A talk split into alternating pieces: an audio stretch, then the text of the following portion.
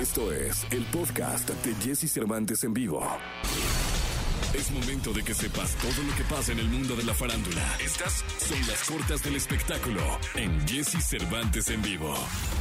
Es oficial, Rebelde tendrá un nuevo remake y llegará a Netflix en 2022. Así lo anunció este martes la plataforma de streaming. La noticia llegó a través de un video compartido en Instagram, que ha emocionado a los fanáticos y lleva el siguiente mensaje. Mientras mi mente viaja donde tú estás, una nueva generación está a punto de llegar. Rebelde 2022, solo en Netflix.